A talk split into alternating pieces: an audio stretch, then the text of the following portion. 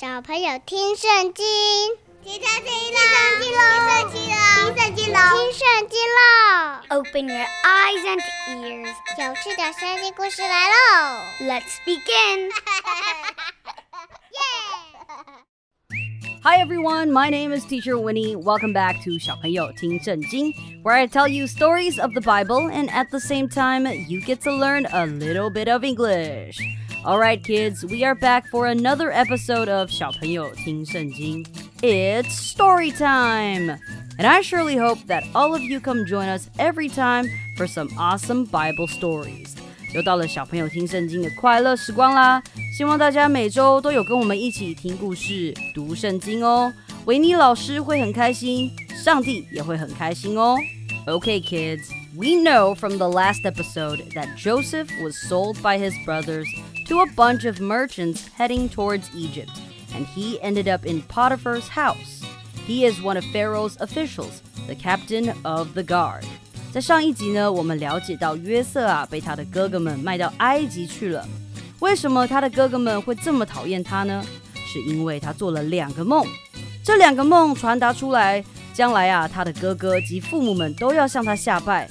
哥哥们听了，当然心里很不是滋味。于是就在某天啊，他们找到了机会，把他卖给前往埃及的商人。被卖到埃及后呢，约瑟就来到了法老王的内城护卫长波提法的家。That's what happened in the last episode.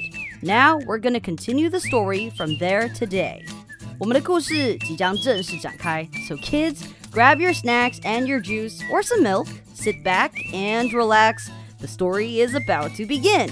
那小朋友，你准备好了的话，我们就要开始喽。 说故事的时候要专心听哦，因为每一个故事结束时，维尼老师都会问几个小问题，你可以找家人陪你一起讨论、思考一下哦。And now, without further ado, let's dive right into the story. Now, Joseph was taken down to Egypt, and Potiphar the Egyptian a captain of high position in Pharaoh's house, got him for a price from the Ishmaelites who had taken him there. 约瑟被带到埃及之后呢，他就被卖到了法老王的内臣护卫长波提乏家。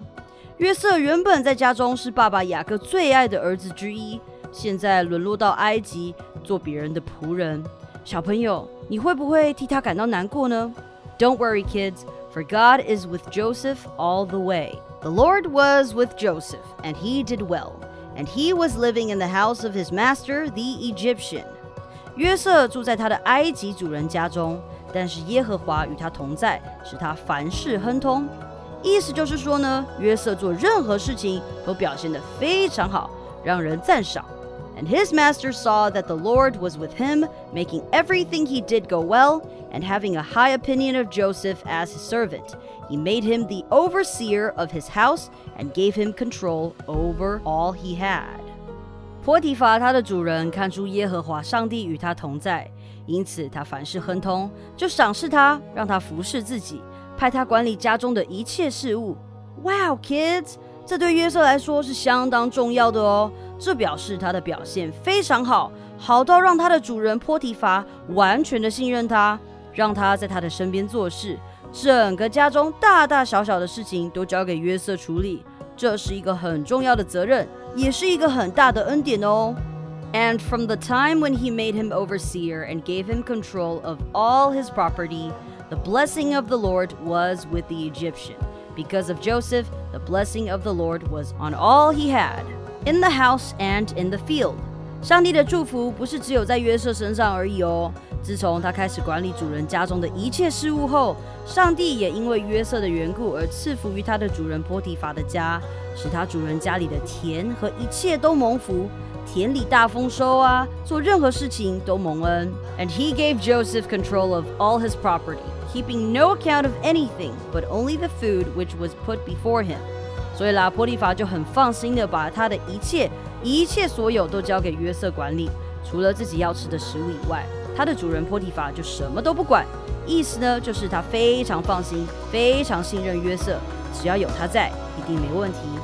就在一切都很顺利的时候，挑战来了，就像在我们的生活中一样，我们不会永远都顺顺利利的，我们也会遇到一些挑战。但当我们依靠上帝，就会让我们变得更加坚强与蒙福。我们一起来看看约瑟会遇到什么样的麻烦吧。Now Joseph was very beautiful in form and face. And after a time, his master's wife, looking on Joseph with desire, said to him, Be my lover. 哎呦，约瑟他长相相当俊俏，还非常的俊美，体格健壮。这个时候，他主人波提乏的妻子就看上了约瑟，他喜欢上了约瑟，就向他眉目传情，想要引诱他上床。But Joseph would not give in and said to her, You see that my master keeps no account of what I do in this house, and has put all his property in my control, so that no one has more authority in this house than I have. He has kept nothing back from me but you, because you are his wife. How then may I do this great wrong, sinning against God? 我们正直的约瑟当然马上拒绝了他主人的妻子。他说：“我主人信任我，把家里的一切都交给我管理。” 在这家里，没有人比我权力更大了。没错，他现在只需要听从波提乏，其他的人都是由约瑟管理哦。约瑟继续说：“我主人把一切都交给我，唯有你除外，因为你是他的老婆。我怎么能做出这种事来得罪上帝呢？”Joseph is a righteous man. He said no to Potiphar's wife. 波提乏的妻子虽然被约瑟拒绝了，但是啊，他仍然不死心，还是每天勾引约瑟。但正直的约瑟始终保持坚定，每天拒绝他，并且跟他保持距离。And day after day, she went on requesting Joseph to come to her and be her lover, but he would not give ear to her. 直到有一天，until one day, Joseph went into the house to do his work, and not one of the men of the house was inside. 约瑟进到屋里办事，那时候啊，屋里没有其他人。哦，这听起来有点不妙哦。 Pulling at his coat, Potiphar's wife said, Come to my bed.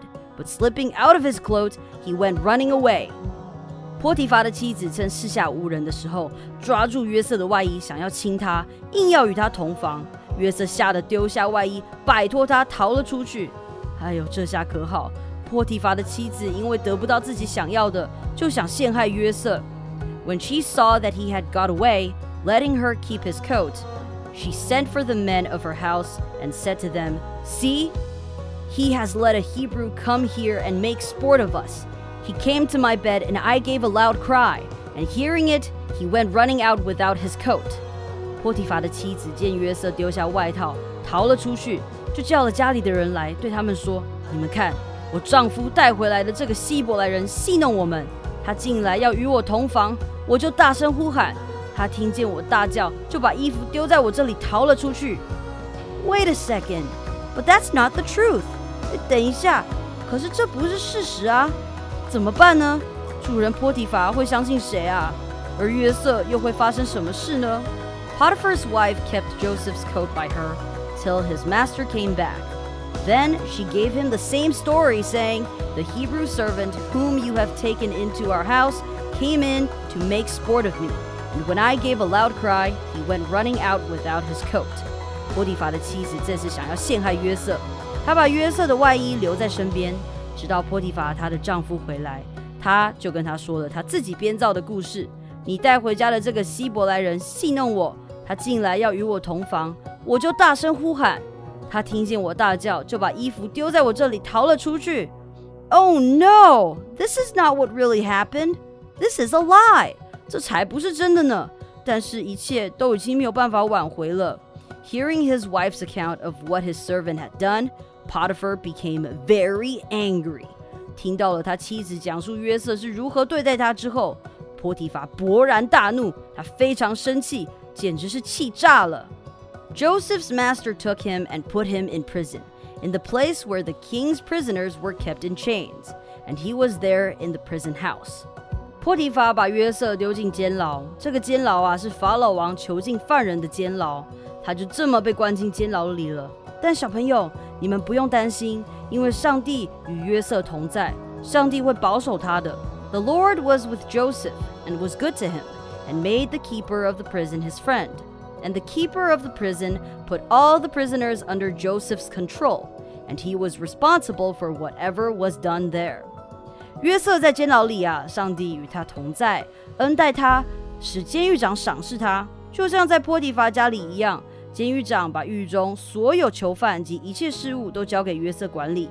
The keeper of the prison gave no attention to anything which was under his care, because the Lord was with him, and the Lord made everything he did go well.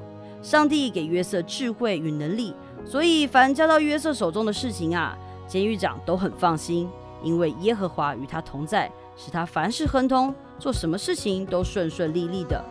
于是约瑟现在就在狱中替监狱长工作喽。接下来还会发生什么故事呢？小朋友，我们下集继续带你来看。今天的故事就到这边喽。This is where we'll end the story today. Joseph was sent to prison, but God was with him, so was doing just fine. And he even began to work for the keeper of the prison under God's blessings.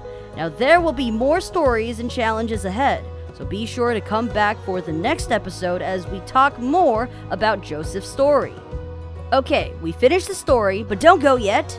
It is now time to learn some vocabulary. 好，那让我们一起先来复习一下今天故事里有讲到的英文单词，好吗？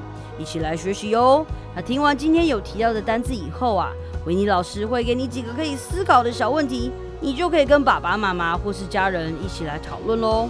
而且我们在复习今天用到的单字时，维尼老师也会再跟大家小小的复习一下今天的故事哦，所以一定要仔细听哦。All right, the first word is price. Price 这个是价钱。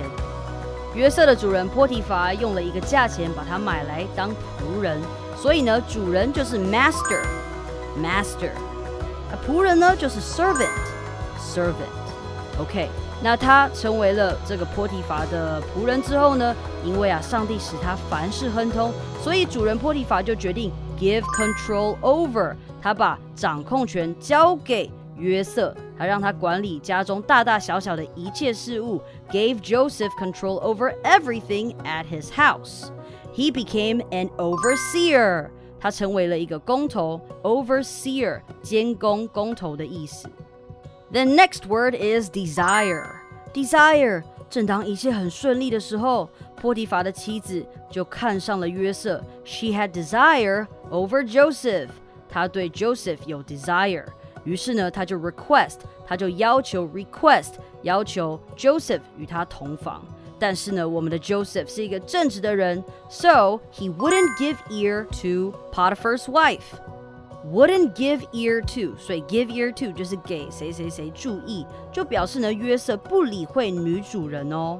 然后呢，这个时候啊，女主人就很生气，她趁有一次她拿到约瑟的外衣的时候呢，她就故意告状要陷害约瑟，然后她就跟她的老公波提乏说，This man makes sport of，开某人的玩笑。Make sport of 就是开某人的玩笑的意思。结果呢，约瑟就被陷害了，他就被关进了监牢 prison 有时候我们也会说 prison house。And then he was kept in chains. Kept in chains，他就被枷锁、锁链所捆绑。这个意思啊，就是代表坐牢的意思喽。好，那我们来看看第一个问题：Why did Joseph's master Potiphar gave him control over all things in his house？为什么主人波提乏会把家中一切事物交由约瑟掌管呢？？And question number two, why did Potiphar send Joseph to prison? 为什么约瑟最后会被波提乏送进监牢里呢？今天的故事就到这边啦。Thank you for listening to this podcast and story. 记得要订阅我们。Please make sure to subscribe and like and share so that you don't miss any future episodes.